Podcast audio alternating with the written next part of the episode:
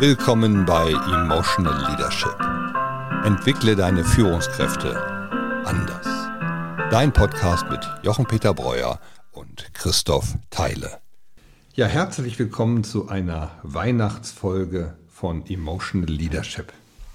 Heute habe ich einen ganz besonderen Gast hier vor mir sitzen. Das ist Dr. Franz Sperlich. Guten Tag. Hallo Franz. Wir kennen uns schon sehr, sehr lange und sind schon sehr lange befreundet. Ja, Christoph, und, das stimmt.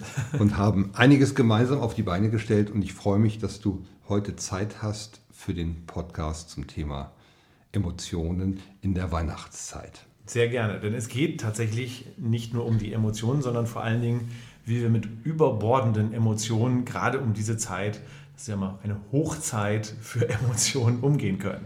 Also das Entschärfen der Emotionen zu Weihnachten. So könnte man es quasi nennen. du bist Arzt und Spezialist auf welchem Gebiet? Also einmal im Bereich Gesundheit natürlich, das bringt ja das Arztsein mit sich, aber äh, mein Steckenpferd sind die Neurowissenschaften. Also mich interessiert, äh, wie wir denken und welche Bedingungen unser Denken hat und was das natürlich im weitesten Sinne für Einflüsse auf uns hat. Nicht nur im Bereich Gesundheit, aber äh, in meiner ärztlichen Tätigkeit, speziell natürlich auf den Bereich Gesundheit. Jetzt hast du gerade einen spannenden Begriff ins Spiel gebracht, welche Bedingungen unser Denken hat. Was muss ich mir denn darunter vorstellen? Ja, wir sind als Menschen ja immer so ein bisschen unterwegs im, im Sinne von, äh, es gibt halt den mentalen Teil und dann gibt es irgendwo noch den Körper, der da dran hängt. Aber in Wirklichkeit findet natürlich jedes Denken und jedes Beurteilen und, und jede Wahrnehmung, also alles das, was man unter Kognition versteht, äh, unter biologischen Bedingungen statt. Das kennen wir alle, äh, wenn wir beispielsweise mal erkältet sind, das passt ja jetzt in diese Zeit, ähm, dann fällt uns auch das Denken schwer, äh, obwohl das Gehirn ja gar nicht direkt krank ist, sondern einfach nur der ganze Rest. Und ähm, äh, das ist letztlich der Punkt. Die Bedingungen unseres Denkens sind vielfältig, wie gut wir geschlafen haben, wie unser Blutzuckerspiegel ist, ob wir eine gute Nährstoffversorgung haben, ob wir andere Sorgen haben, etc. etc. Schmerzen beispielsweise können unser Denken komplett über den Haufen werfen. Und äh, das ist halt spannend, sich damit mal zu beschäftigen und zu überlegen, welche Bedingungen hat mein Denken und wie beeinflussen diese Bedingungen meine Ergebnisse. Jetzt reden wir hier über Denken und wir sind hier im Emotionen-Podcast. Ja. welche Bedingungen haben wir denn, wenn es um unsere Emotionen geht, aus deiner Sicht? Oh Schreck, da sind wir hier völlig falsch offensichtlich. Nein, also äh, Denken ist äh, natürlich in unserem Sprachgebrauch meistens das logische Denken, aber äh, man kann sagen, dass die Gehirnfunktionen zu einem ganz, ganz großen Teil emotional ablaufen. Also meine Kollegin Jill B. Taylor aus den USA, die hat das mal so schön formuliert, die hat gesagt, wir Menschen, wir glauben, wir seien äh, denkende Lebewesen, die ab und an mal ein Gefühl haben. In Wirklichkeit, das stimmt einfach, wenn man sich die Gehirnscans anschaut, sind wir permanent fühlende Wesen, die ab und an mal einen logischen Gedanken haben. Und äh, deswegen sind wir hier genau richtig und deswegen interessiert uns beide auch das Thema Emotionen so sehr. Ja, das stimmt. Jetzt haben wir natürlich eine ganz tolle Gelegenheit. Du sagst, du interessierst dich für Neurowissenschaften. Wie würdest du denn das Thema Emotionen aus neurowissenschaftlicher Sicht beschreiben? Das ist interessant, vor allen Dingen deswegen, weil das lange Zeit ausgeblendet worden ist. Also wie es ganz oft so ist, äh, hat die Wissenschaft natürlich auch blinde Flecken. Und äh, eigentlich ging es immer so ein bisschen darum, so da drum rum zu schiffen, also Bedingungen zu schaffen, die möglichst, äh, sage ich mal, vergleichbar waren. Und ähm, deswegen ist es tatsächlich so, dass äh, die Neurowissenschaft erst vor wenigen Jahren angefangen hat, sich intensiv mit dem Thema Emotionen auseinanderzusetzen. Es gibt da sehr, sehr, sehr viele Modelle. Eine Ausnahme, äh, sage ich mal, bildet da das äh, wirklich tatsächlich ältere Modell von Paul Ekman, dem ja auch unsere Arbeiten da zugrunde liegen. Ähm, der hat das bereits in den 70er Jahren gemacht, der war aber nicht Neurowissenschaftler, sondern der hat das also letztlich über die Gesichtsausdrücke und über den psychologischen Anteil gemacht. Aber da heutzutage ja all diese Wissenschaften so ineinander schmelzen und die Psychologie ganz viel aus den Neurowissenschaften nimmt und andersrum, ähm, ist die Frage, aktuell zum Thema Emotionen interessant. Also es gibt, wie gesagt, viele Modelle, aber äh, keine besondere Einigkeit. Ja, das finde ich natürlich sehr, sehr spannend.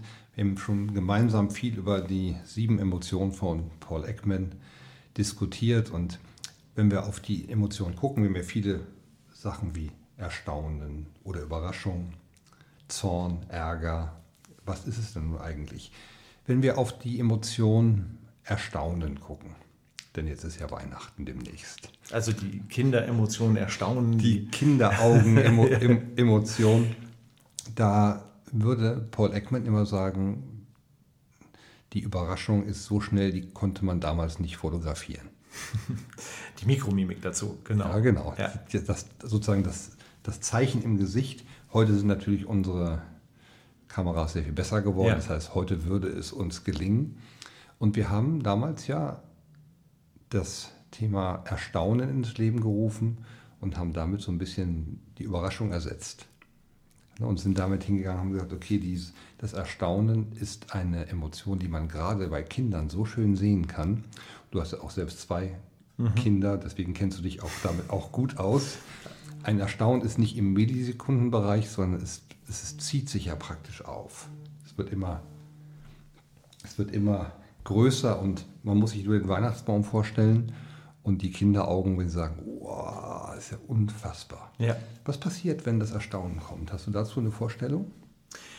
Also vielleicht muss man so ein bisschen weiter ausholen und das Erstaunen äh, einsortieren. Also die, die These, äh, die sich so ein bisschen in die aktuellen Ideen der Neurowissenschaften so einfügt, ist, dass bestimmte Netzwerke in Kombination äh, aktiviert werden, wenn eine bestimmte Emotion aktiviert ist. Und ähm, äh, das geht nicht gleichzeitig. Also das heißt also, bestimmte Emotionen können aktiviert sein und äh, nehmen quasi anderen dann wieder Energie weg in, aus ihrem System. Deswegen gibt es ja diese wunderbare Grammatik im Globe of Emotion. Ähm, und das ist beim Erstaunen mit Sicherheit äh, etwas, was ähm, sehr, sehr viel mit Wachstum, mit, äh, mit all diesen Neurotransmittern zu tun hat, ähm, die Lernen ermöglichen. Also ich würde sagen, Erstaunen ist eigentlich die Lernemotion. Wir sind äh, dabei, etwas aufzunehmen. Das passt auch so zur Mikromimik. Unsere Augen weitern sich, diese Kinderaugenemotion, dieses oh, wow, was ist das denn? Ansonsten bleiben wir ganz ruhig, wir wollen es einfach erfassen. Und ähm, das ist äh, das Besondere an dieser Emotion. Und es ist ganz spannend, dass diese Emotion mit der These, Neurotransmitter auszuschütten, die wieder neuronale Stimulation äh, hervorrufen, uns mental auch jung hält. Und das große Drama ist, dass wir als Erwachsene oftmals das Erstaunen Stück für Stück verlieren, weil wir wissen ja dann so viel und wir denken, das wird schon so und so sein. Und ähm, ja, das ist eigentlich sehr schade. Also ich glaube, Erich Kästner war das, der das mal gesagt hat. Wer hat uns Erwachsenen eigentlich das Erstaunen geklaut? Ähm, das ist tatsächlich ein interessantes Thema. Ja, genau. Ich glaube, er hat es mit Warum umschrieben und hat ja. nicht Erstaunen gesagt. Das war aber großartig, weil genau das Warum die Frage des Erstaunens ist. Mhm. Ja. Jetzt haben wir am Anfang gesagt, wir reden darüber, wie können wir denn eigentlich die Weihnachtszeit entstressen. Ich habe gerade vor zwei Tagen eine Mail, glaube ich, bekommen, da stand drin, die Weihnachtspanik. Ja. Ich dachte, okay, also wenn man, wenn man mit, mit Angst arbeiten will, kann man das benutzen. Aber was ist eigentlich der Stress zu Weihnachten und wie könnten wir eigentlich mit ihm umgehen? Also der Stress zu Weihnachten ist, glaube ich, äh, dass wir alle mit einer ganz großen Erwartungshaltung in dieses Fest starten, die einfach unrealistisch ist. Und ähm, hinzu kommt, dass natürlich um diese Zeit viele Emotionen auch nochmal hochkommen. Die Weihnachtszeit ist also ja auch, äh, wenn man mal die privaten Fernsehsender anschaut, auch die Zeit, wo dann die ganzen Ballerfilme dann auch laufen. also diejenigen, die wirklich dann zu viel von Friede, Freude, Eierkuchen haben, die schauen sich dann abends Stirb langsam an. Das, das ist so der, der Klassiker, der Ausgleich, der dort natürlich gesucht wird. Und das liegt so ein bisschen daran, dass uns das natürlich auch schnell zu viel wird und äh, wir uns dann auch in unseren eigenen Bedürfnissen nicht gesehen fühlen. Also wir haben dann vielleicht die Idee, dass wir dort eine, eine Harmonie haben wollen, aber wir fühlen uns durch andere Dinge gestört, weil wir äh, einen gewissen Zorn auf jemanden haben, den wir dann dort wiedersehen oder uns das Verhalten von ander, jemand anders anekelt. Und so geraten wir so in einen wilden Strudel von Emotionen äh, und damit quasi in unserem System ja etwas, was Bedürfnissen entspricht und die werden dann genau in dem Moment nicht gesehen und versucht so glatt zu bügeln und äh, das endet dann manchmal in der berühmten Weihnachtskatastrophe. Da, wenn ich mir das so gerade vorstelle, dann glaube ich auch, dass viel Furcht dabei ist. So diese Vorstellung, gleich, gleich guckt er so, gleich sagt er was. Ich sehe es schon genau vor, vor mir ja. und gleich, gleich geht schief. Genau. Frei nach Kinder kommt, der Baum brennt. so. Und Ich finde das ganz, ganz interessant, weil die, dieses gesamte Potpourri der Emotionen scheint sich an diesem, an diesem einen Tag oder an diesen drei Tagen so zu konzentrieren, die was wir sonst in, im normalen Leben vielleicht gar nicht in dieser Intensität haben. Hast du eben sehr schön gesagt, wir haben eine Erwartung. Und eine Erwartung trägt natürlich mit sich immer die Enttäuschung. Ja. Weil sie wahrscheinlich nicht, nicht erfüllt wird. Und da haben wir natürlich auch Erfahrung. Also das ist ja das Nächste. Wenn du sagst, die Furcht, die, die hat ja eine Begründung, weil äh, letztes oder vorletztes Jahr hat Tante Erna halt genau das wieder so gemacht. Und man sieht es quasi vor sich und versucht dann also kognitiv das irgendwie runterzuspülen. Aber wenn das dann natürlich im falschen Moment kommt, dann ist man wieder entsprechend äh, getriggert. Und äh, ich glaube, das ist genau der Punkt. Wir gehen alle mit dem Bewusstsein, welche Knöpfe wir so haben und welche Knöpfe unsere Mitmenschen haben, in dieses Fest. Und ähm, das endet halt äh, manchmal in wirklich äh, ja, dramatischen Verläufen. Sehr emotional auf jeden ja, Fall. Ja, das, wir, wir sehen es, glaube ich, alle vor uns. Ja. Jetzt lass uns mal zurückkehren zum Stress. Du hast dich auch sehr intensiv mit dem Thema Stress auseinandergesetzt. Jetzt ja gerade im Dezember erscheint ein neuer Kurs auch, den wir beide gemacht haben, mhm. zum Thema emotionenbasierte Stresskompetenz. Ja. Welche Tipps hätten wir hier, um mit dem Stress, der jetzt aufkommt für viele, besser umzugehen? Also ich glaube, der, der entscheidende Punkt ist, dass man sich selbst ein bisschen mit seiner Stressreaktion kennen sollte. Also wir haben äh, unterschiedliche Strategien im Leben entwickelt. Ähm, Stress ist total lebensnotwendig, den brauchen wir auch. Ähm, den meisten Stress machen wir uns selbst. Das ist also dieser vorgestellte Stress. Also das heißt, wenn uns schon äh, heiß und kalt wird, wenn wir noch gar nicht Tante Erna sehen, sondern wenn wir nur uns vorstellen, dass die ja nun in drei Tagen unten klingelt, und wenn uns das so ein bisschen klar wird, dass wir da selbst verantwortlich dafür sind, dann können wir es mit äh, äh, William James halten, ähm, dem Vorvater der Neurowissenschaften, der vor 100 Jahren schon gesagt hat, also die besondere Fähigkeit des Menschen, vor allen Dingen um solchen Situationen aus dem Weg zu gehen, ist, dass wir die freie Wahl haben, einen Gedanken gegen einen anderen auszutauschen. Und in unserem Fall würden wir sagen, nicht nur einen Gedanken, sondern auch ein Gefühl.